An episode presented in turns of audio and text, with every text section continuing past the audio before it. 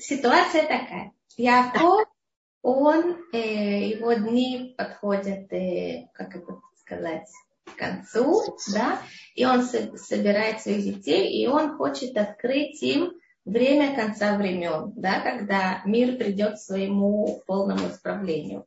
И написано, что Шхина, божественное присутствие, покидает его, и он не может предсказать. Да? И он тем самым этого не происходит. Вопрос такой. Если это неправильно, вообще зачем он это делает? Да, как бы, зачем он хочет? Понятно, что если мы знаем, когда конец, это легче. Да? То есть, наверное, у него были. А другой если это неправильно, э, вот какой-то тут есть, я чувствую... Да, противоречие. Да, да. Значит, с одной стороны, у нас здесь предание, что два человека знали, когда это все закончится. Это был Даниэль и Яков. И у нас есть такое понятие, называется либо лекума логали. Есть вещи, которые даже сердце не разрешает рассказывать это губам. Рассказать это рту. Есть случаи, когда вы что-то знаете, но вы это никогда не говорите, и вы как будто бы это не знаете, а вы по-настоящему это знаете. И вот это состояние у нас считается приходом Машеха. Значит, у нас есть два понятия. У нас есть конечный финал, когда это придет. И у нас есть, э, и в каждом поколении это может произойти раньше. Вопрос, что будет, если нам расскажут конечный финал. С одной стороны, это нам даст эм, ощущение уверенности, что конечно всегда придет Машех, и мы знаем последнюю дату. С другой стороны, все остальные поколения, у них будет очень тяжелое состояние, что они будут знать, что в их... Значит, даже если я знаю, что сейчас это может быть, но я понимаю, что вот есть последняя дата. Вы знаете, вам говорят, вы знаете, вы можете сейчас дать экзамен, но есть последняя дата, когда вы можете его сдать. Но вы можете сдать каждый день, когда вы сдадите. С одной стороны, это в какой-то мере дает вам уверенность, что вот есть эта конечная дата. С другой стороны, это приводит к тому, что вы немножко отталкиваете. И а это если может... я не знаю, я буду все время отталкивать. Мне скажут, знаешь, ну когда-нибудь сдай. И я никогда этого не сделаю. Но тогда есть... И, и так тоже вы то же самое произойдет. Все равно это будет только конечная дата, когда вам скажут, все, конец. Но так есть все-таки возможность, что люди все-таки какое-то поколение, они и даже, может быть, не то, что они попробуют. Скажем, я слышала о том, что когда, это ужасная вещь, конечно, что когда, эм, в, значит, когда немцы освобождали, э, когда закончилась война, даже война еще не закончилась, но вошли красные или эм, вошла э, армия Англии или там Америки и освобождала эм, некоторые ужасные места, эм, в которых находились евреи, часть евреев были очень рады, а часть были в ужасе они были уверены, что после этих ужасов единственный, кто их будет освобождать, это Машех. Значит, нам дает очень много сил вот это понятие, что это может быть каждый момент. А когда мы знаем конечно, когда, хотя это может быть каждый момент, но мы знаем конечную дату, а это нас может вести в очень большую, как нам сказать, понимаете, такого ощущения, что у нас, это все равно не будет в наше время. Насколько, сколько вариантов, что мы это достигнем. И тут есть вот эти две, вот это то, что вы говорите, это вот с одной стороны, когда мы знаем конечную дату, это нам дает уверенность. С другой стороны, до этой даты нам это дает очень большое ощущение расслабления того. И недостаточно надежды. А когда мы не знаем, это дает, с одной стороны, это очень большая неизвестность, с другой стороны, это дает нам очень большую надежду. И это вот в какой-то мере, если можно так сказать, спор между Яковом и Всевышним. Угу. У нас есть очень, в течение поколений было очень много раз, когда были какие-то даты, о которых говорили. Я, а, папа мне даже рассказывал, там был один очень известный мудрец, я не хочу говорить его имя, потому что это не произошло, и он предсказал какую-то дату. И, конечно, как вы понимаете, в эту дату это не произошло, это было достаточно, это было еще при жизни моего отца.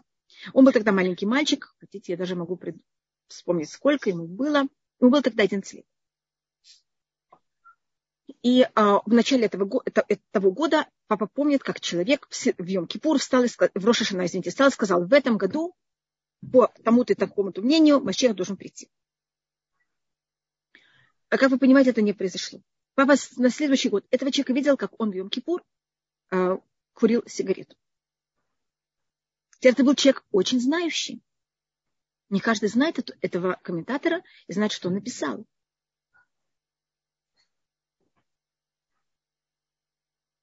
То есть Поэтому это... разочарование было страшным. Что это? Да, разочарование ужасное. Но это тоже, что произошло во время Шафтай Цви, да? Целые общины были. Меня тут, меня тут спрашивают, здравствуйте, можно ли а, попасть к стене плача в пятницу, до которого время пускается... А, значит, к стене плача можно прийти в любой момент, стена плача всегда открыта. А, записку, значит, если теоретически а, вы можете молиться, не обязательно совершенно оставлять записки, а, поэтому вы можете молиться и прийти к стене плача в любой момент, а только там э, к началу субботы там нет, а, вернее, к пятницу где-то час до начала субботы, даже больше, туда просто не будет автобуса, и оттуда не будут автобусы. А так прийти туда э, пешком, пожалуйста.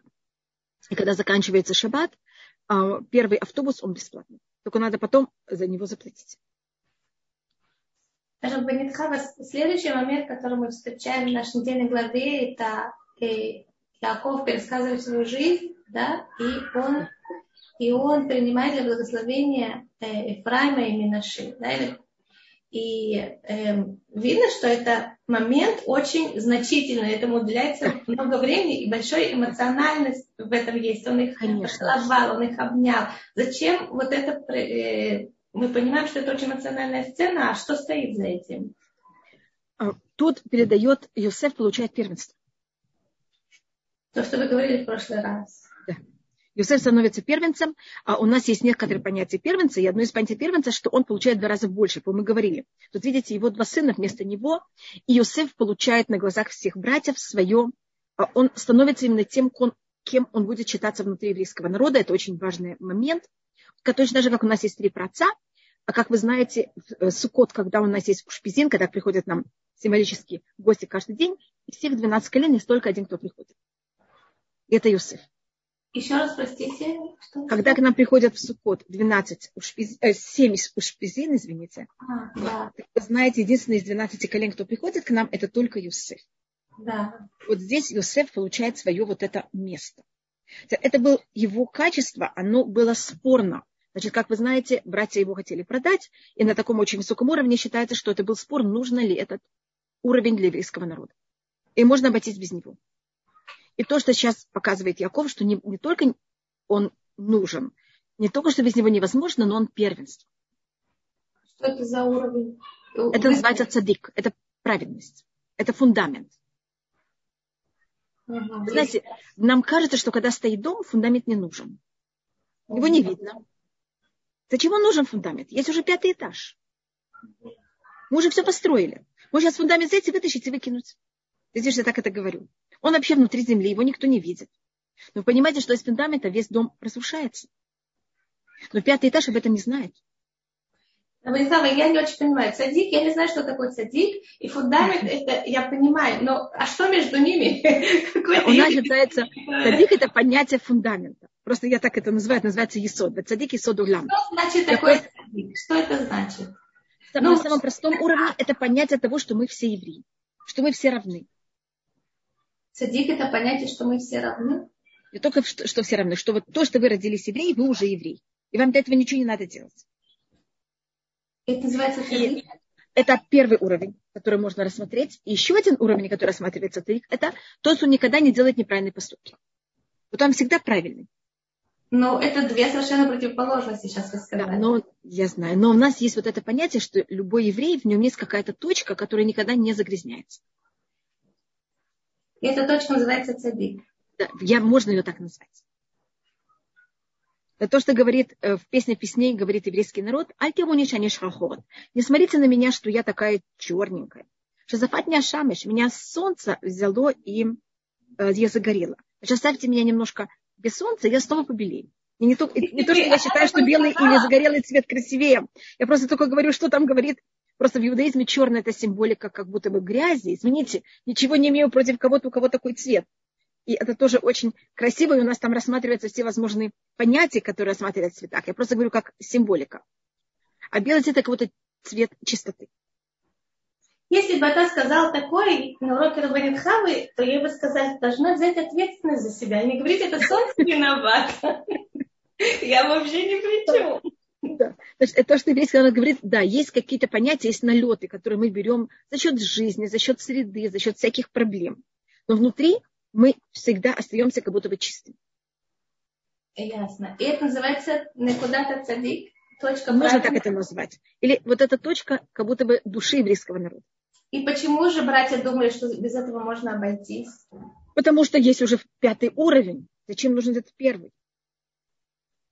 Есть левиты, есть цари.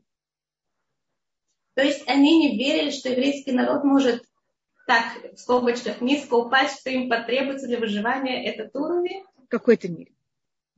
Они думали, что мы всегда будем царями, и мы будем всегда да. на этом уровне. Да. Ага. Йосеф оказывается в Египте, он оказывается в изгнании, братья остаются в Израиле. То есть уровень Йосефа – это уровень изгнания. Когда человек... Можно, можно так рассмотреть. Да, есть вот так рассматривать, что Йосеф, он именно проявляется во время изгнания, и считается, что глобально потомки Рахель, они у нас называются Э, можно, я это называю фундамент, вы это можете назвать изгнание, это я более просто хочу, чтобы это было более охватывало всех, это могу сказать приготовление. К вам приходит уборщица, и вам все готовит и очищает. Потом вы делаете трапезу, и приходят к вам гости. Вы знаете, что этой уборщицы никто не, не знает. Все говорят о том, какая вы хорошая. Я не согласна с этим. Почему? Если не согласна? Почему? Я согласна, что это неправильно. Тот уровень, что в каждом еврее есть совершенно кристально чистая точка называть, что это уборщица. А я поясню, что это. Значит, просто вы сказали, что это понятие знаний. В этом есть понятие знаний, есть две точки. Есть одна точка понятия знаний. Это что, что бы ни было, мы остаемся всегда евреи, даже несмотря на все вокруг. Другая точка из знания – это понятие приготовления. Потому что мы как будто в знании готовимся для нашего конечного правильного уровня. И именно в знании у нас мы как будто оголяемся от всех этажей. Извините, что я так это называю. Поэтому я это называю фундамент. У нас остается только фундамент, потому что все здание рухнуло. Храм разрушен. Но когда храм разрушен, только храм. У нас нет Израиля, у нас нет царства, у нас нет священников, у нас нет вот всего, что нас как будто бы покрывало. Остается только вот то, что мы. И нет никаких высоких духовных наших собственных уровней, которые мы могли бы достичь, будь у нас... Прочество. Прочество в изгнании не может быть. И это вы можете... Почему это называю уборщица? Потому что э, фундамент – это приготовление к чему-то другому.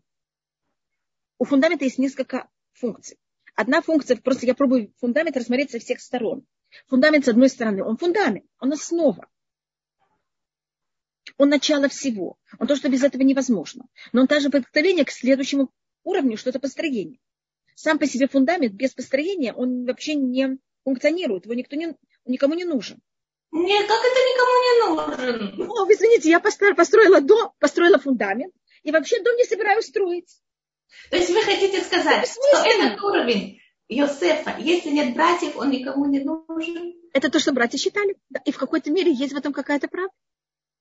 Для чего вы строите фундамент, скажите? Нет, если брать иллюстрацию, то фундамент действительно сам по себе. Но если мы берем другую иллюстрацию, я не знаю какую. Я просто пробую это рассмотреть со всех сторон этот фундамент. Я просто называю его фундамент, потому что качество Юсефа называется Есод. А Есод это фундамент. Поэтому я просто пробую, я, вместо того, чтобы говорить какие-то высокие непонятные слова, я пробую это рассмотреть на нашем языке. И я рассматриваю также фундамент как приготовление. Как основа. Как приготовление для чего-то другого.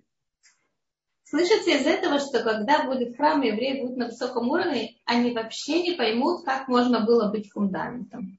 То есть вообще это будут несопоставимые вещи какие-то. И как будто бы фундамент, э, снова, это у нас, с одной стороны, этот фундамент очень нужен, и он остается.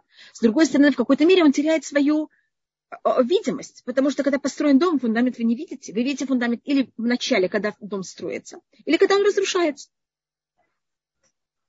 Поэтому мы будем видеть потомков Рахель или в начале, или в конце. Поэтому я это называю уборщица, потому что когда мы видим уборщицу, понимаете, она, здесь я называю, она готовит к чему-то. Она не цель сама. Она приготовляет, готовит нам что-то для чего-то другого. И знаете, я так называю это. Я просто, так как мы женщины, я пробую это сказать как-то понятно, и поэтому я хочу этому фундаменту дать разные стороны, чтобы мы их видели хотя бы не только с одной стороны, и с другой. Понятно сейчас, почему я называю фундамент уборщицей? Я просто пробую это а, сказать очень, извините, может быть, это очень грубо, но я пробую сказать это очень однозначно, что мы видели все стороны этого, не все, но хотя бы две стороны этого фундамента. Я объясню какая у меня эмоциональная сложность с этим. Да. Мы всегда рассматриваем, ну не знаю, в течение последних ста лет, и, и в наше время, и Рамшлому Карлибах, например, он всегда искал в евреях вот эту вот искру, да, и найти эту искру, это, это просто было, ну, все, это как, я не знаю, как найти храм. И вдруг вы говорите, ну, слушайте, Ну, видите, ну в этом есть, в этом есть вот это, как, я не знаю, как взять фундамент и его спрягать. Но это что-то очень фундаментальное. Это, сам, это базис. Видите, может быть, я скажу другой это базис. Базис очень важный, но базис, он всегда для чего-то другого. Но это базисная вещь. Если я не нашла эту базисную вещь, я ничего не могу строить дальше. У меня нет, у меня нет базис. Поэтому первым делом, что мы ищем, это базис. Но остановиться на базисе, значит, что происходит? Во время изгнания мы, этом, мы его ищем, этот базис. Он нам очень нужен, но мы в нем останавливаемся. Да. Нас, мы не можем идти дальше. Но Нет. это не цель. Вы понимаете, что я вам вот сейчас вытворяю? Да, я понимаю, я понимаю, да. Извините, надо идти в другую, еще дальше. Угу. Да, я понимаю. Это на самом деле процесс, это, да. со многими болеет чува, что они доходят до какой-то э, и останавливаются там. И все мы там остановились. Они только, это, это происходит со всеми. Мне кажется, даже болеть чува это немножко меньше, потому что они все-таки к этому приходят в зрелом возрасте, у них есть больше какое-то желание и настрой. А люди, которые в этом рождаются, они, может быть, даже не видят, что есть еще что-то выше. Это, это, это всем очень тяжело. Нам Всевышний дал такое неприятное качество, которое называется лень. Как называется? Лень, мне кажется. Рефуаш лемале бела бад генесия. Ева, большое вам спасибо. Э, извините, анонимус мне спрашивает, пожалуйста, мост желаний в Яфу.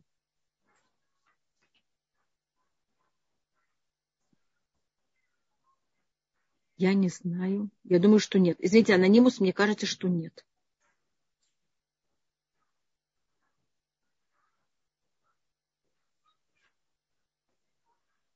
Извините, как я знаю, анонимус, то, что меня спросили, это нет.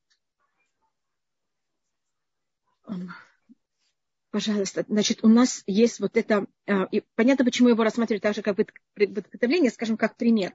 Мы, э, поэтому у нас считается, что потомки Рахель, я беру это вместе, и я Юсефа и Бениамина, а, они проявляются в основном в изгнании.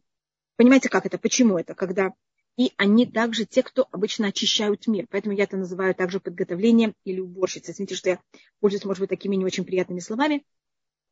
Вы знаете, что Иошуа – это после смерти Муше первый вождь еврейского народа.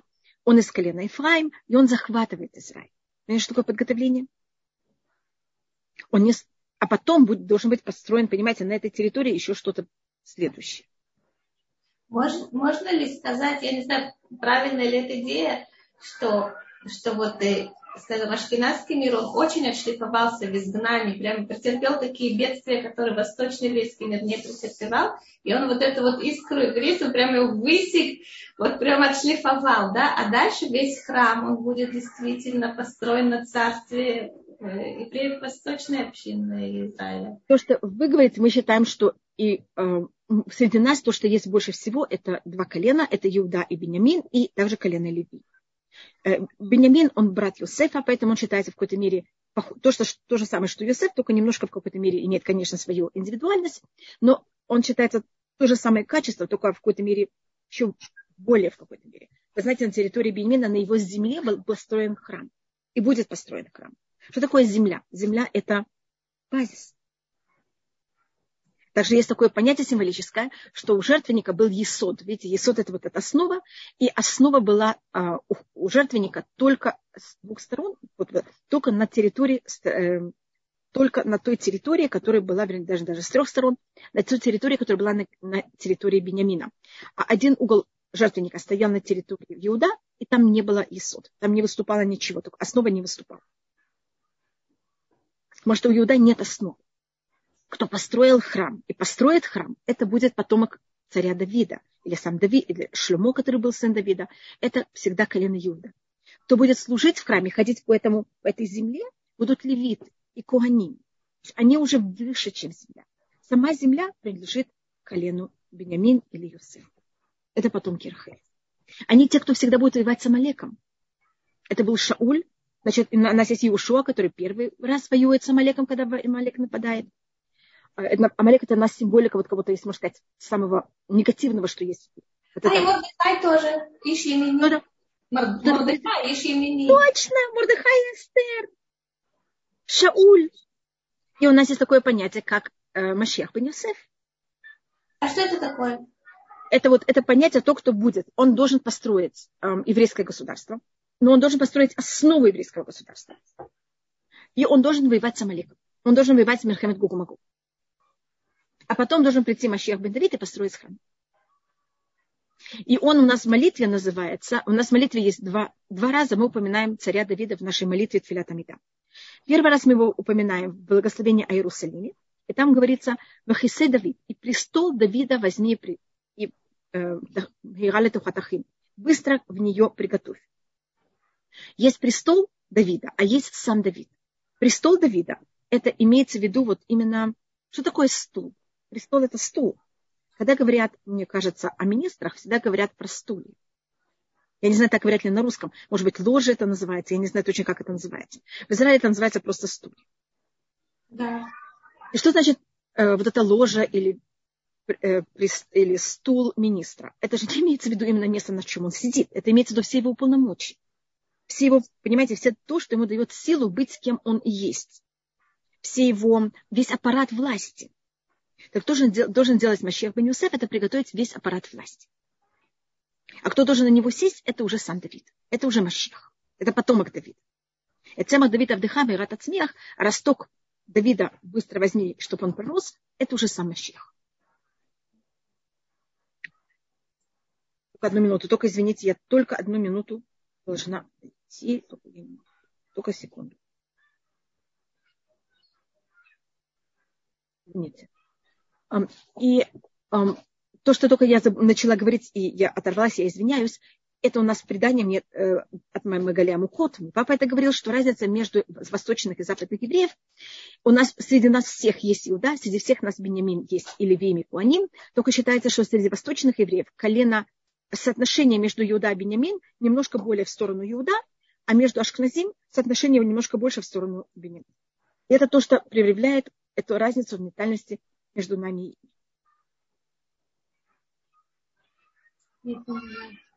Ой, извините, тут есть уйма вопросов, которые я даже не видела. Можно просто в нашем общении.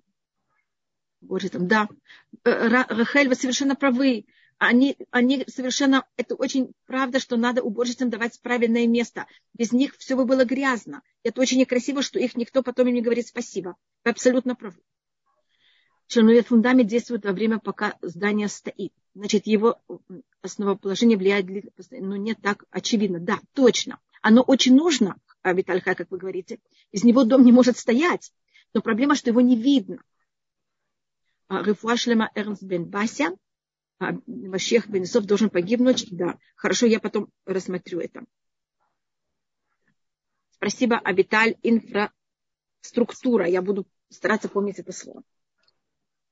Так, может быть, я рассмотрю, что такое. Значит, э, Машех бен Юсеф вот это понятие, что и кто он, это значит, он должен создать этот стол, престол, и он должен согласиться стать фундаментом. Он должен согласиться быть тем, кто на нем сидят, его не видно. Если Машех бен Юсеф будет согласен стать вот таким, понимаете, не вид... чем-то, кого не видят, это и быть только основа для чего-то другого, тогда он останется жив. Если же это не произойдет, тогда положение будет другое, и тогда приход Машеха намного более болезненный. И Ария Кадош просил, чтобы молили за то, что Машех бен Юсеф не погиб. Если он не погибает, тогда положение и приход Машеха намного более легкий и приятный. И я знаю, что Сварадим, восточные евреи, у них как раз на слова и престол царя Давида, о котором я говорила, что престол это имеется в виду Машех бен Юсеф, они молятся, что Машех бен Юсеф не умер от рук а, злодея Арминуса. Мы даже кого-то знаем, кто, понимаете, что это должно быть. Как видите, вы спросили, знаю, нам какие-то вещи переданы. Да. И это вопрос о том, насколько приход Машеха будет э, болезненным. Он может быть очень неболезненным, может быть совсем другое. И это вот зависит от вот этого, э, насколько мы, насколько основа, или, как вы сказали, фундамент, согласен будет быть фундаментом. И, конечно, про, прочность всего здания зависит от фундамента. Но проблема, что фундамент никто не видит. И фундамент нуждается в, немножко в других качествах, чем все здание. Здание надо видеть, фундамент надо не видеть. Здание может быть гибкое. Вы знаете, когда землетрясение, здание гибкое, так оно более устойчивое. А фундамент должен быть, наоборот, очень устойчивый.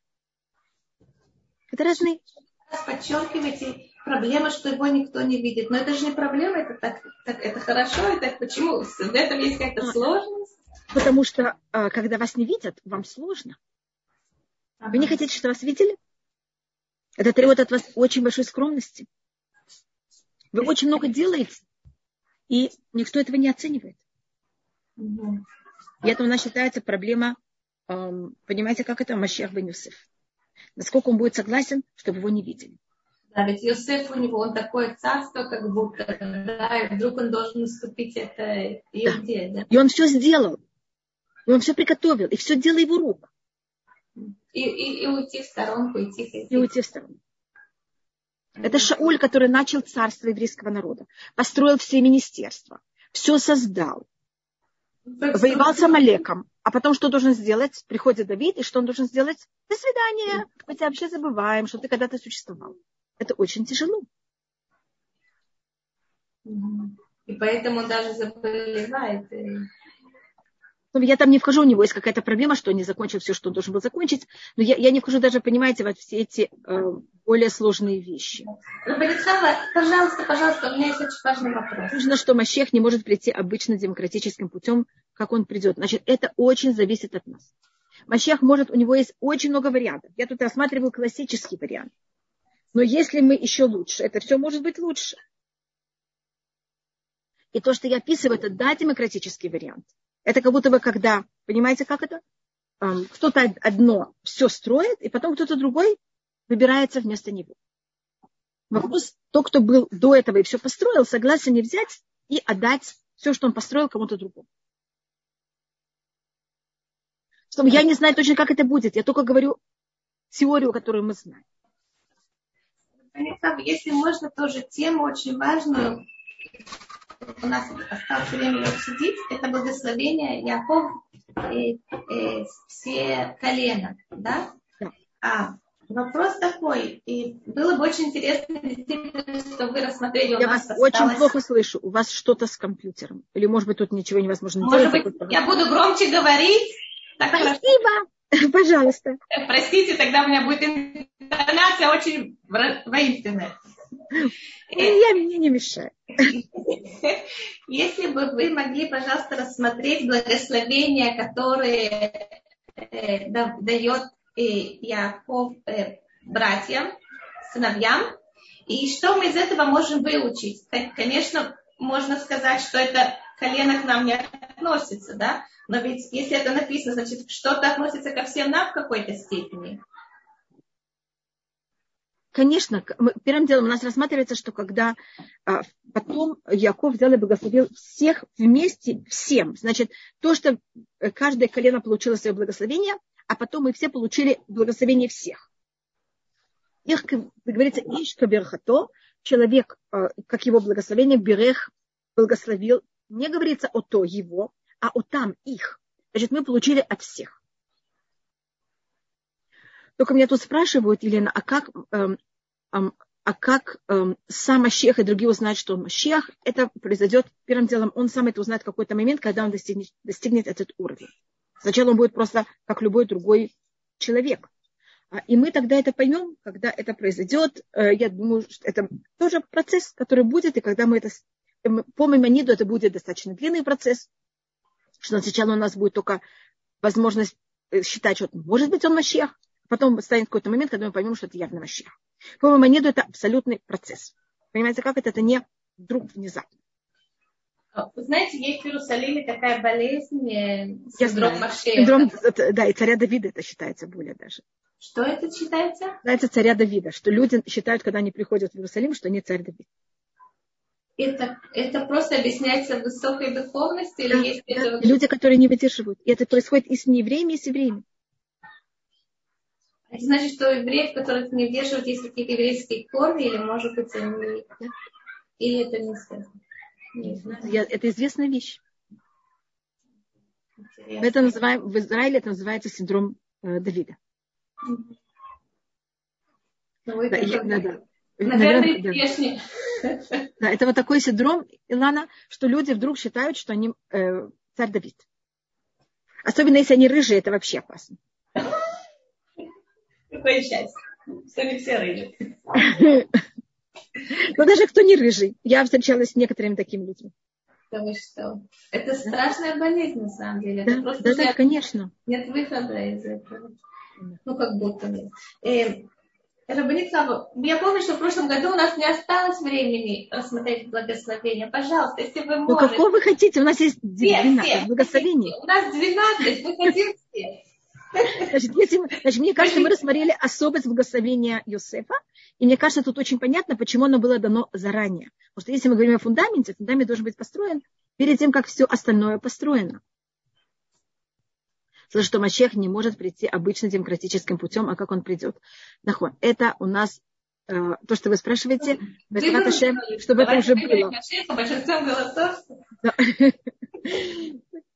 Пожалуйста, значит, Я очень извиняюсь, я сейчас немножечко одно слово.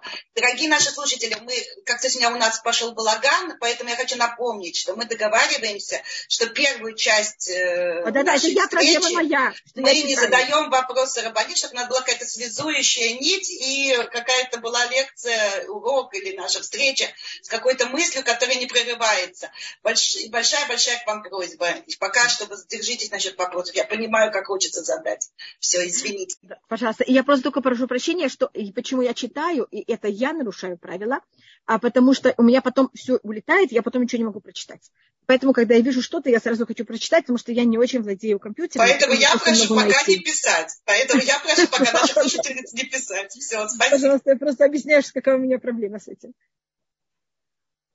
А, да, так, э, пожалуйста, какой, какой из... Значит, у нас есть 12. Первый это Рувен.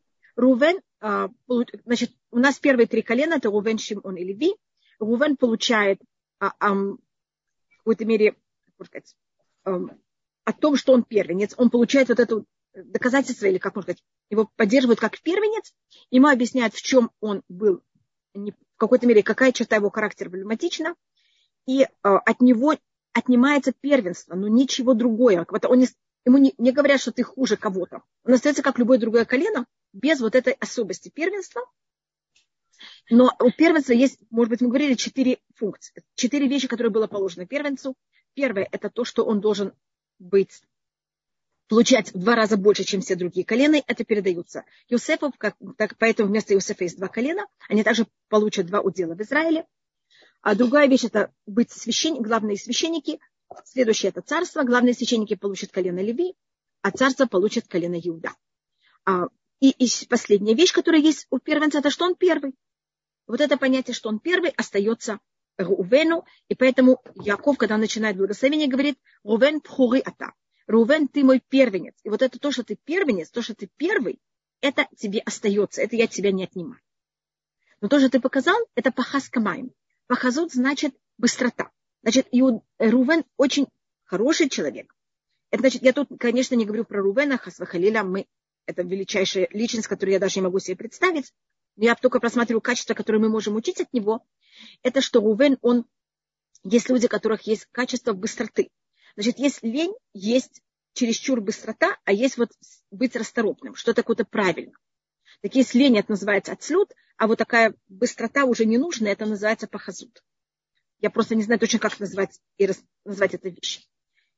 И это качество, оно проявляется в двух моментах, обычно самый тяжелый. Это что мы начинаем раньше, чем надо, и заканчиваем, и решаем, что мы закончили, когда мы еще не закончили. И у Рувена эти две точки, они проявляются. Он, его потомки будут просить удел в Израиле перед тем, как это надо. И а, мы видим также, что он, скажем, он взял Юсефа, кинул в яму, и он закончил проблему. Приходит, а Юсефа там уже нет. Ты же не закончил. Оставься там еще. У него очень хорошие порывы. Но чтобы быть вождем, чтобы быть царем или священником, эти, вот это качество похазут, оно очень мешает. Шимон Белеви это два... Да, да, пожалуйста. Секундочку. Я понимаю, что значит закончить раньше, чем нужно. Хотя у него был вроде как хорошее оправдание, он же пошел молиться. Конечно. Да? Конечно. Но есть моменты, когда надо, есть законы, когда стоит э, не молиться, если есть какая-то опасность. Скажем, кто-то опасности жизни. Я его накачала, отдала ему, я не знаю, там, лекарство, надела на него маску. Девочке надо рядом с ним стоять сейчас все время. А я закончила все, я пойду молиться. Это а что значит начать до времени? Это считается у нас очень большая, это считается самая большая человеческая проблема. Начать... Это у нас кто начать раньше времени. Скажите, когда ваш пирог самый вкусный? Во время дня рождения или 15 минут до дня рождения? Когда да. вы хотите отрезать кусочек? Конечно, до. Ой, как вы это понимаете? Ну так. Вы потом, когда вы решена как а, и это то, что Эстер тянула время, это она да. именно показала это качество, да. не начать до того, да. как надо. Надо начинать вовремя. Не до, не после. Понимаете, какое я говорю нехорошие слова?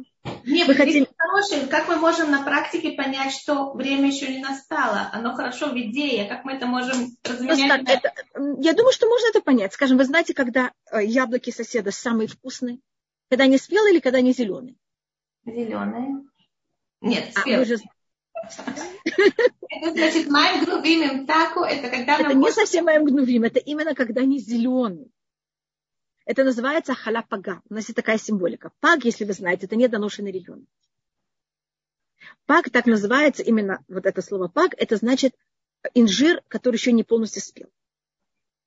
Это называется съесть неспелый инжир. Потому что по преданию, как вы знаете, по одному мнению, значит, единственное имя дерева, которое упоминается в раю, именно нашим же именем, которым мы и пользуемся, это инжир. Когда они взяли листики инжира. Поэтому это символика первого греха. Считается, что Адам съел то, что называется харапаган. Он съел это не до времени. А, то есть он все равно бы это съел, только он сделал да. нарушение, сделал... Да, не до времени. Скажем, по, по одному мнению, если это был виноград, он должен был подождать, и тогда бы это был вино кидуш. Если это была пшеница, так это были халы на шаббат. И разница была всего на всего на три часа. Он не, не дождался три часа. А что мы можем, ну вот все-таки в нашей жизни, как мы можем понять, что нет, подожди, потерпи, еще не время? Как а если можем... понять ли, когда это неправильно, так это вот надо взять каждый раз и просматривать, посоветоваться, что это. Значит, у нас, видите, мы находимся между двумя огнями. Один огонь это лень, другой огонь это спешка.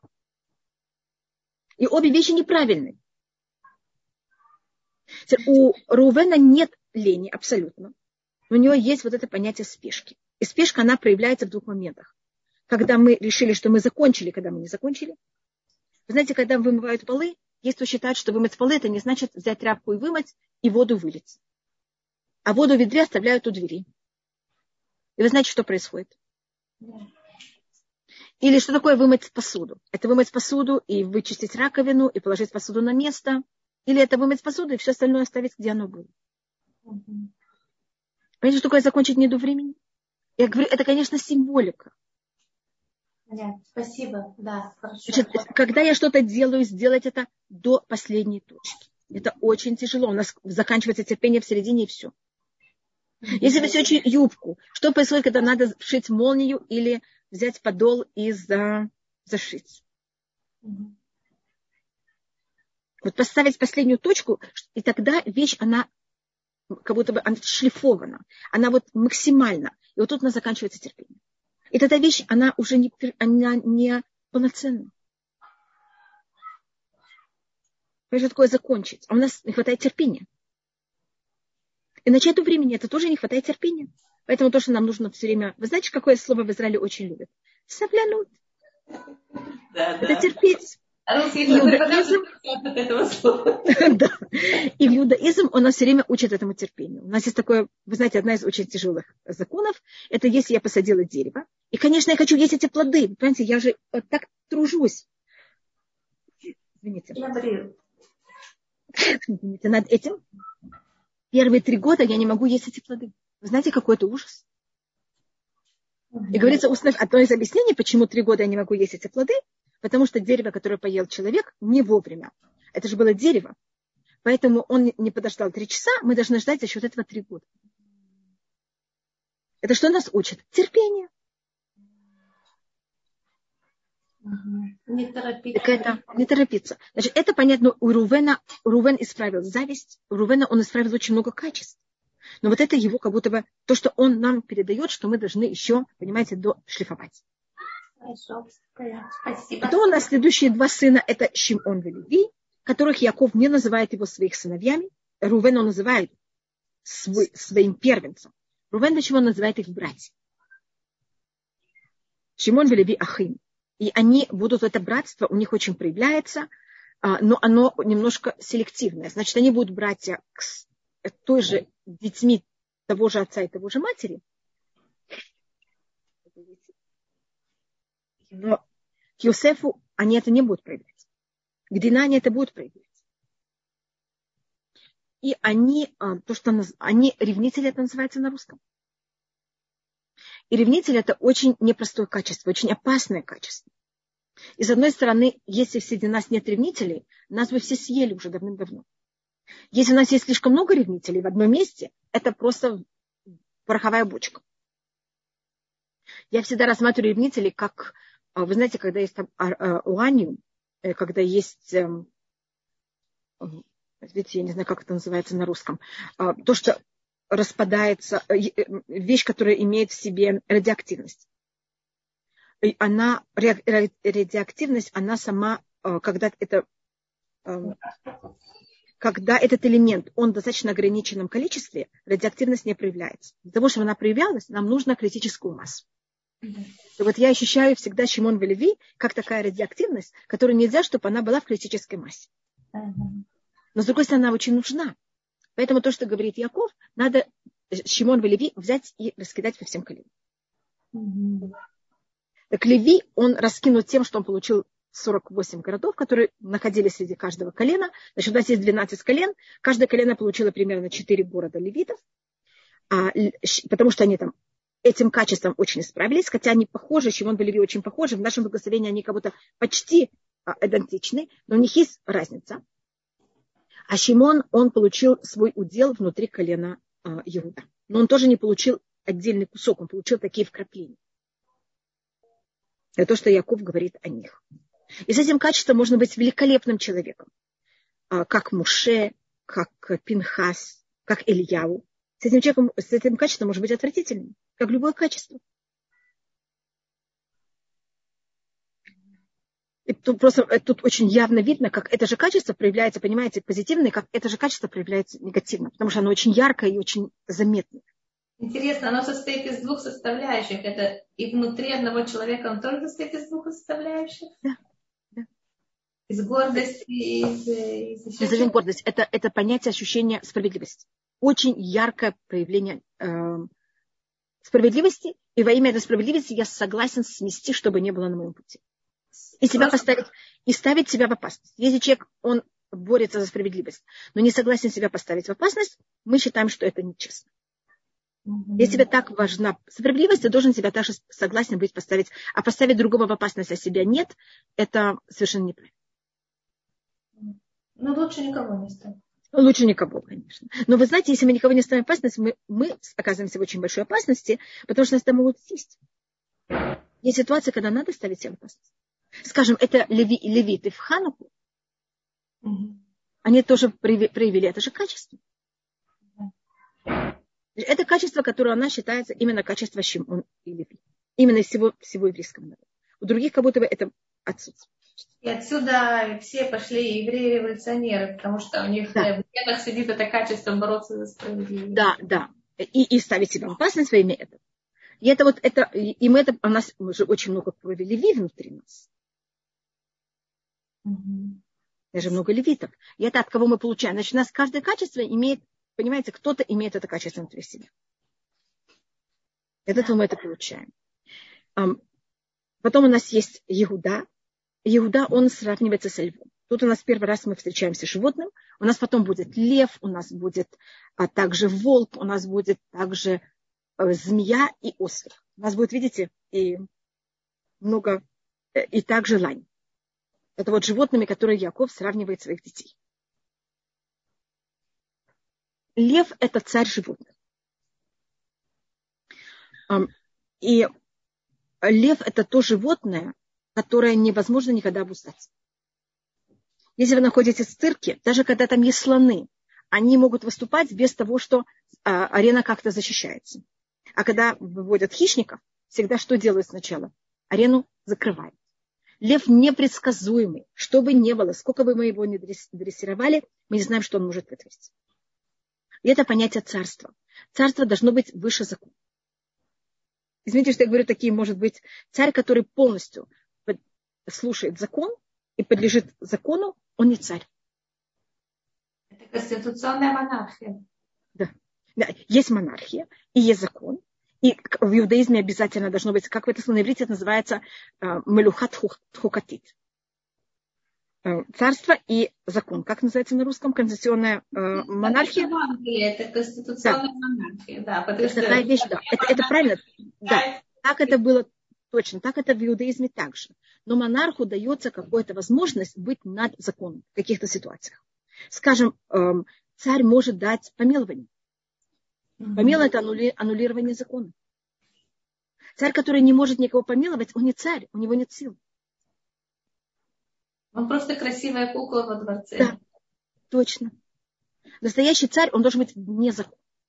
Он, конечно, должен быть ограничен. Мы не говорим, что он был хищник, который понимаете, как это. Есть правила и обязательно, но у него должно быть что-то выше закона, а то он не царь. Поэтому у нас Иуда сравнивается с львом. Иосиф это бык. У нас как раз в этой неделе, он называется тут более, есть намек на то, что он бык, но это не открытым текстом говорится, говорится бен пурат. Пурат это можно в этом слове слышать также пара. Понимаете как? Или пар, это бык. А у Якова, э, Муше, когда будет благословить Иосиф, это будет говориться просто открытым текстом. Просто поэтому я не говорила так про быка. А бык это очень сильное животное. Оно сравнивается чуть ли не с э, львом, оно может также, понимаете, когда оно легает, это может быть смертельно. А, или бодает но бык, на него можно надеть ермо, и можно пахать землю, мы можем пользоваться его физической силой просто как мы только хотим. Но это также тот же самый есот, как вы говорили, что это связано с землей. Да, да. конечно. Вы видите, как это все связано. И тут должно быть какое-то точное правило и закон. Тут не может быть никаких эм, проявлений самого своего желания. Фундамент должен быть очень явный и точный. Пятый этаж можете вдруг построить там, не знаю, веранду, это совершенно не правильно. Это не страшно. И флаг поставить. Да. А если вы флаг поставите в фундаменте, я не знаю, что будет со зданием. Фундамент должен быть очень точный и по всем правилам. Видите, как это все у нас повторяется, все законы, все правила. Да. Подумайте, я просто говорю, как э, разница. И э, Иуда, он там то, что также считается, что каждому колену Яков говорит об его будущей всей истории, значит, его качестве, его будущей истории на базе этого качества и какую территорию он получит в Израиле. Тут также рассматривается, какую территорию получит Иуда в Израиле. И также, что он, эм, что он символизирует и что будет на его территории. Э, Иуда получает очень длинное благословение. Э, может быть, о том, что я мне кажется, обещала сказать это про э, Эфраим и Минаше. Просто я, извините, что я отхожу к началу, э, потому что мы каждый, каждый раз перед шаба, в шаббат вечером мы благословим наших детей, чтобы они были как Эфраим и Минаше. Я хотела немножко рассмотреть, почему мы именно их благословим, как Ефраим и Наше. Мы говорили об этом в прошлый раз. Мне кажется, что я сказала, что мы поговорим в этот раз. Потому что руки он... Э, да. И, и значит, одно... Да, да. И мы говорили об этом, что они в какой-то мере, хотя они выросли в совсем неблагополучной среде, они остались тем, кто они остались, но тогда я в этом мере тогда сказала, я спасибо вам. А у нас э, после, значит, если мы рассматриваем благословение, мы видим, что колено Иуда и колено Юсеф, им уделено больше всего посука.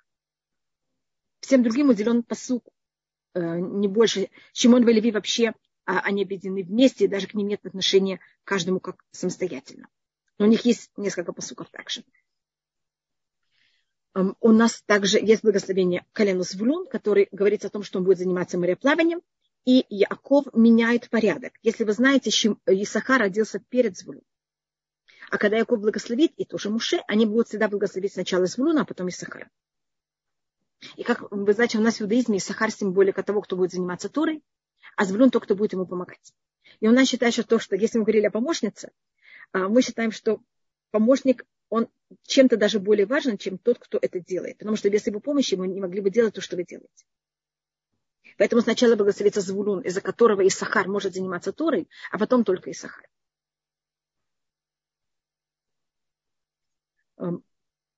И это у нас э, очень подчеркивается в каждый раз. Эм, у нас благословение Исахара – это что он ослик. А осел – это тот, кто берет на себя и все тащит. Ослик также в, кон- в контрасте с, с лошадью, у него нет гривы. Бедненький. Он не занимается скачками. Он только тащит. Он может, ему дает непонятно какую еду. А лошади обычно дают какую-то особую еду. Ослику что попало. Ослик спит где попало. Обычно, когда у меня есть лошади, надо вычищать стоило каждый день. Там надо их расчесывать, надо ими заниматься. Осликом никто не занимается. Их и стоило никто каждый день не моет.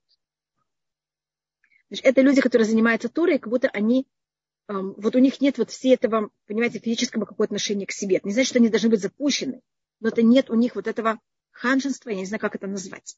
А если это есть, это в какой-то мере считается неправильно, и оно как будто мешает им заниматься туром. А человек должен, конечно, расчесываться, купаться. Понимаете, я не имею в виду, что этого не было, но вопрос, насколько и как этому уделять время. Это просто человек... вместе. Что да. Угу. Поэтому он сравнивается с осликом. Ослик также это у нас материальность. Хамор – это от слова хумурют. И колено Исахар у нас есть разные понятия Торы. У нас есть Тура колена Леви, вы знаете, что левиты тоже занимались Турой. У нас есть э, Тура колена Шимон, колено Рувена. Рувен это слово я, это видеть. Э, Тора Рувена считается более занятие письменной Торы, Шимон более э, устной Торы, потому что слушать это же уши. Поэтому в устном предании мы будем очень много встречать мудрецов с именем Шимон. Вау. Раби Шимон Бар Юхай, Раби Шимон Ацадик. Понятно, как это? Потому что это слушать. А у нас а, а, колено Леви тоже сидит и занимается Торой. Понимаете, как они не идут, это тоже интересно. Но это будет не в нашей недельной главе, конечно, это будет потом, что левиты, как мы говорили, уже не получили удел, они получили только города, а удел это же была работа, это был экономический заработок. Так колено Леви, они, мы должны были им давать одну десятую от урожая, а они сидели, занимались Торой. И левиты это символика вот тех, кто сидят и занимаются Торой, и мы помогаем им экономически существовать. И Сахар тоже в какой-то мере, но и Сахар это такое, что-то личное, что решил ему Звулон. Это не что-то, что мы должны все обязательно так себя вести. И не так же учили левиты. Да. И левиты также не шли в армию. Это мне всегда так для меня удивительно, что сколько лет не проходит, у нас всегда то же самое э, сравнение. Они не зарабатывают деньги, а они существуют за счет того, что кто-то им дает деньги, значит, община их э, содержит, и они не идут в армию. И Мемонит, когда пишет об этом, он это пишет в законах. У него есть 14 книг. Одна книга это называется Зраим, это все законы зернышками, все, что связано с Израилем и землей вообще. И там есть э, последний раздел. Это законы Шмита и Ювель. И 13 глава, это последняя глава, там есть 13 абзац. Он пишет о том, что любой человек в мире может решить, что он принадлежит колену Леви. И что он понимает, как это? Ничем не хочет, занима, не хочет заниматься никакими экономическими проблемами, сидит и занимается Турой, и тогда Всевышний ему даст все, что ему положено. И Всевышний будет как будто бы э, экономически его содержать. Если хотите, я могу вам это прочитать. А, и, может быть, я закончу, я не знаю, сколько у меня есть время, а я закончу таким, э, ну, это может быть, э, видите, я не рассказала почти никаких колен, но только о первых, не, Рувен, Шимон, Леви, Иуда, и Сахар, и Звулун. Мы даже рассмотрели шесть колен. И я, э, если вы слышали про э, Биялика, Хайм Нахман Биялик, он был, эм, он учился когда-то в Валюжин, перед тем, как он стал один из самых известных израильских, эм, израильских поэтов. И когда он учился в Валюжин, там несколько парней прочитали этот абзац в Мамоните и решили, что они будут, как написал Мамонит. И они взяли, пошли в лес. Это Белоруссия, там, и пошли и решили, что они будут заниматься день и ночь в этом лесу. А на чем они будут жить, это Всевышний там даст. Как Всевышний написал, как написал Мамонит, извините, в своей книге. И было, и они там, значит, ночевали, занимались, как они будут есть, им все равно Всевышний даст. И были, конечно, несколько парней, которые над этим немножко хотели посмеяться. Из них был также Хайм Нахманбияли. И они взяли, когда те спали, побежали в булочную, самую близкую, купили бублики. И когда те спали, взяли на все деревья вокруг них, взяли и развесили бублики. Те встали утром и увидели эти бублики. Сказали, видите, Всевышний ждал, как он обещал, как вам нам обещает. У них был великолепный завтрак. И потом, конечно, Бьялик и все остальные над ними смеялись и издевались. Но когда Хайм Нахман Бьялик был уже пожилым человеком, говорил, а почему нам эта идея вошла в голову? И мы были, как вы видите, посланники, вы понимаете, кого?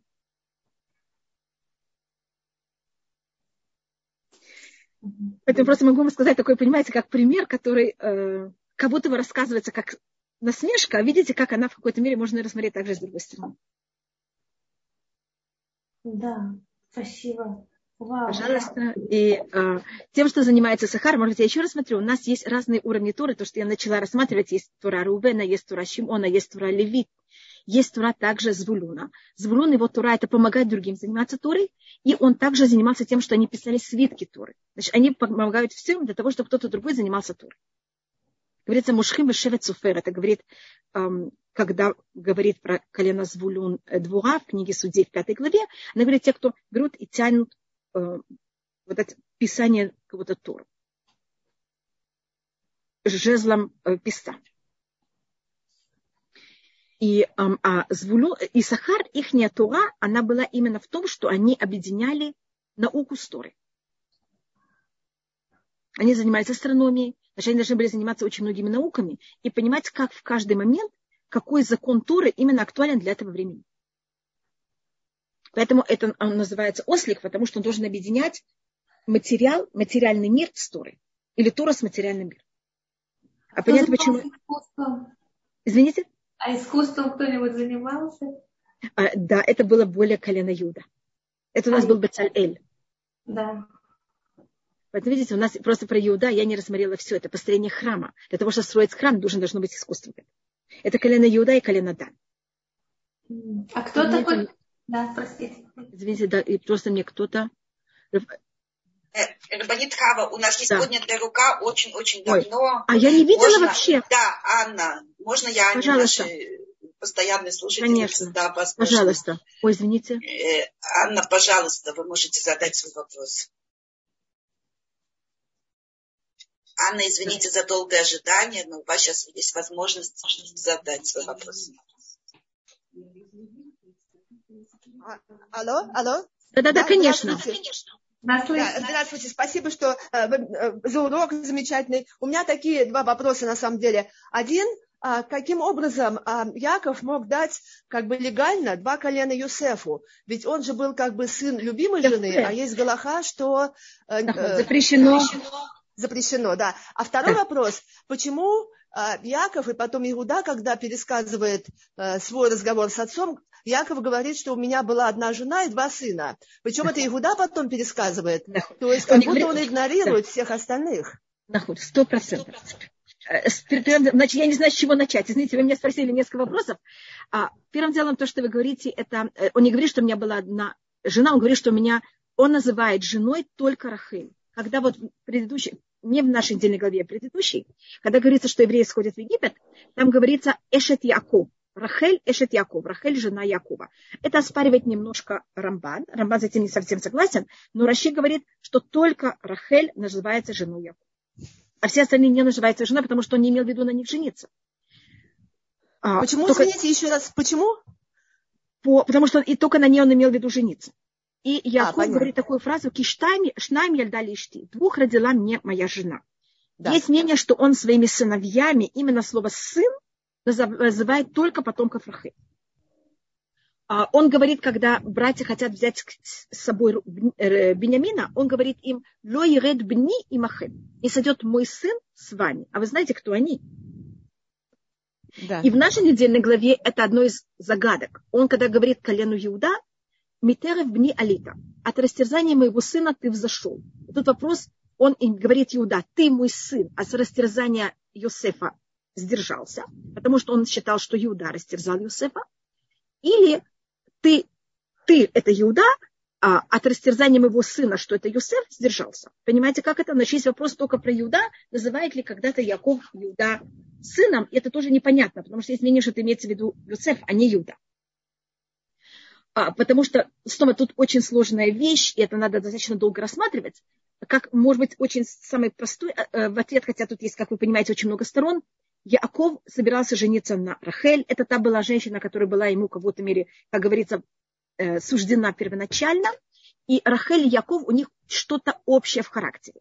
Леа, она должна была быть по преданию жена кого? Исава. Исава. И у нее есть какой характер более?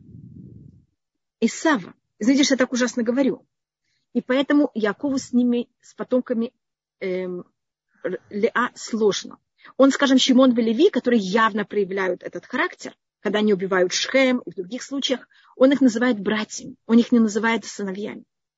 А когда Яков говорит слово братья, вы знаете, кого он имеет в виду? Исава, наверное. У него есть только один брат, да. Нахон, mm-hmm. это очень сложная вещь, вы совершенно правы. Яков хотел, чтобы его дети были именно то, что называется цадиким, то, что мы сегодня так много раз говорили об этом. А Всевышний решил, что большинство еврейского народа будут болеть чува. Э, это Исав, да? Да. Или как? Это, это символика, значит, это то, что как будто бы ведет себя не совсем правильно и должно исправлять. Тоже должно исправлять неправильное в мире. А цадик это тоже должен сохранять то, что уже правильно в мире. Очень интересно, да. Поэтому есть у каждого из нас другая функция. И, понимаете, есть что нам хочется, а есть что решает Всевышний. Да. Но Яков, он имеет, то есть то, что... Да. Тогда получается то, что решил так Всевышний. То есть он представляет, так сказать, эм, опять же, эм, как бы конечную резолюцию Всевышнего. Поэтому это имеет. Да? Да, и, это, да, и вы знаете, что Всевышний, когда сотворил мир, он сотворил его для того, чтобы в мире было что? Чтобы это было все бы медат один, чтобы все было по суду. Угу. И да. это понятие Якова и Рахель. Вы, э, вы знаете, что мир был сотворен сначала, задуман Бамидат один, сотворен сначала Бамидат Рахамим, потом Бамидат один. Яков задумал жениться сначала на Рахель, а потом женился на Лиа и Рахель. видите, как это повторение тоже самое идти. Что было в теории, что было на практике. На практике первая э, Леа, в теории первая Рахель. Вернее, единственная Рахель. И поэтому Яков хочет, чтобы его потомство было, как было задумано Всевышним. А Всевышний говорит, нет, дорогой, мир будет, твое потомство будет, как я и сотворил мир на деле. Будет сначала Леа, а потом Рахель. Да, понятно. Спасибо. Пожалуйста, извините, а, не, а, а, а, а два колена, если у вас еще есть минутка. Почему, да, да, пожалуйста. На каком основании нелюби, нелюбимой жене вроде по Галахе нужно давать? О, да, да, да. То, что вы спросили вначале, я извиняюсь, я совсем забыла. Это как раз относится к этому некоторые э, комментаторы. Какое право имел Яков это сделать? То, что я видела, есть много ответов, я скажу только один маленький. Так как Яков получил, он же не был первенцем, он это первенца купил. И так как он это первенца, первенство купил, оно у него не было по, по как называется, потому как он получил это кого-то, потому что он такой родился. Поэтому как он его кого-то заработал. Поэтому он считал, что это первенство, он имеет право им владеть, как он хочет. Угу. Это понятно ответ? Значит, Нет, если бы он родился первый, он бы не мог им никак, это Всевышний так решил. Но Яков же стал первенец не потому, что так решил Всевышний. Это не была естественная вещь, которую он получил, а он его как будто создал, он его купил. Поэтому он также может им а, пользоваться, как он хочет. А, но ведь не, не, не в обход Галахи. Галаха, э, человек, да, если кто-то заработал, но, уже не может. Да, но считается, что Яков считал, что то, что вообще у него в руках есть понятие первенства, это теоретически первенство должно было быть Исава, у него вообще этого не должно было быть. Хорошо, понимаю, да, окей. Да, это то, что я видела в комментариях. Но я просто говорю, что есть еще, конечно, еще другие ответы. Извините. Да, спасибо большое. Пожалуйста, пожалуйста. Спасибо. Спасибо за вопросы. Очень-очень важные вопросы. Знали Йосеф о том, что Брем пытался его спасти? Да. А, и если где-то информация, что Йосеф был за это благодарен, да, и считается, что Рувен тоже был ему за это благодарен.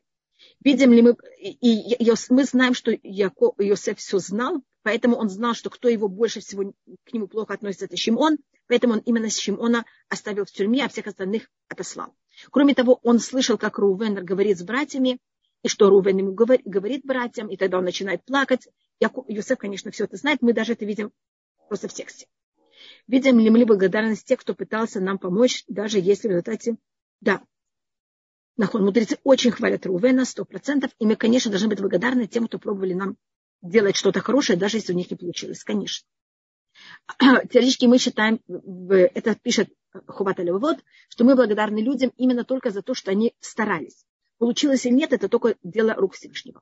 И получилось нет, это, значит, мы благодарны людям тем, что они были те, кто хотели или были проводники желания Всевышнего. А что получилось или нет, это дело рук Всевышнего. А, но ведь был связан с Гвурой, то есть, то есть связь Исода с Гвурой, да. Конечно, Юсеф это Медат один, это Гвура, потому что основа должна быть абсолютно нешатаем. Понимаете, как она должна быть просто, э, как можно сказать, железно. И в ней не может быть никакое понятие ни вправо, ни влево. Да, значит, то, что вы спрашиваете, э, спасибо большое, Ева, то, что вы спрашиваете про прихода Машиах, об этом есть целая вещь, что и как это будет. И это уже, а, об этом, конечно, очень много говорится. У нас есть несколько мнений, сколько будет при, э, период прихода Машеха. Глобально мы рассматриваем последние две тысячи лет, так говорится в Масахацанидрин, это лявилевут Машех, это привести к приходу Машеха. Как вы видите, примерно последние две тысячи лет это период, когда все человечество начинает постепенно знать о том, что есть Всевышний в мире, и это поклонство, язычество в мире сгинает. Поэтому мы это видим немножко более как широкое понятие, потому что для нас приход Машиах это именно понятие того, что есть вера в единство Всевышнего. Более правильно, менее правильно, но хотя бы это есть. Извините, я только просмотрела о некоторых колен и тоже совершенно немножко, как вы видите, а, то, что я успела. Может быть, я скажу только такую малюсенькую вещь, потому что мне очень неудобно перед другими коленами. Я уже совсем перешла мое время. А первый раз у нас, начиная с Паршат Микец, Паршат Микец, Паршат Ваигаш – и начало Пашат Вайхи, нет там имя, четырехбуквенное имя Всевышнего. Да и всякие другие названия, но не четырехбуквенное имя Всевышнего, которое написано и не произносится. И первый раз, когда оно произносится, после уже достаточно, видите, двух с половиной недельных глав, глав это в, в, когда благословится колено Дан. Просто так как я к колену Дан вообще не отнеслась, и я извиняюсь, что к нему так, понимаете, ко всем другим коленам так не, не уважительно отнеслась. Я хотя бы хочу показать, что у каждого колена есть какая-то своя очень большая особенность. Эстер, я вижу, что вы подняли руку, может быть, вы уже должны тоже что-то, я вам мешаю, я не знаю. Не, я не поднимала руку, может, случайно. Извините. Дополнение к первому вопросу. Нет, это другая Эстер. Может, сейчас находится разрушен в той же форме, в которой написано, что мир будет разрушен в той же форме, в которой мир сейчас находится. Это то, что вы говорите, разрушен, это, это понятие того, что после шестой тысячи мир перейдет совершенно в другое понятие, физический мир будет не так важен. Но тем не менее, Машех придет от Лиа. Конечно, Галина, совершенно правы, Машех придет от Лиа. Большое спасибо вам также, Абиталь. И он, у нас есть предание, что его а, отец будет из колена Иуда, значит, он будет потомок Лиа а его мать будет от колена Дан. Да. Большое спасибо. Да. Да. С колена Дан. Да. А чем Дан так и заслужил? Я тоже вам сказала, что в колене Дан есть также первый раз имя Всевышнего, четырехбуквенное, которое отсутствует в колене Иуда, которое отсутствует в благословении колена Рувена, Шимона, Леви, Иуда, Исахар, Звулюн. А чем он заслужил это? Видите, у нас есть всякие загадки. Я перешла свое время на ужасном уровне. Извините, что я заканчиваю так загадочно.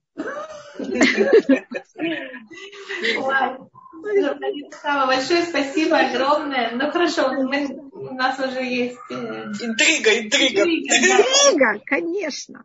Женщина без интриги, кем она вообще считает?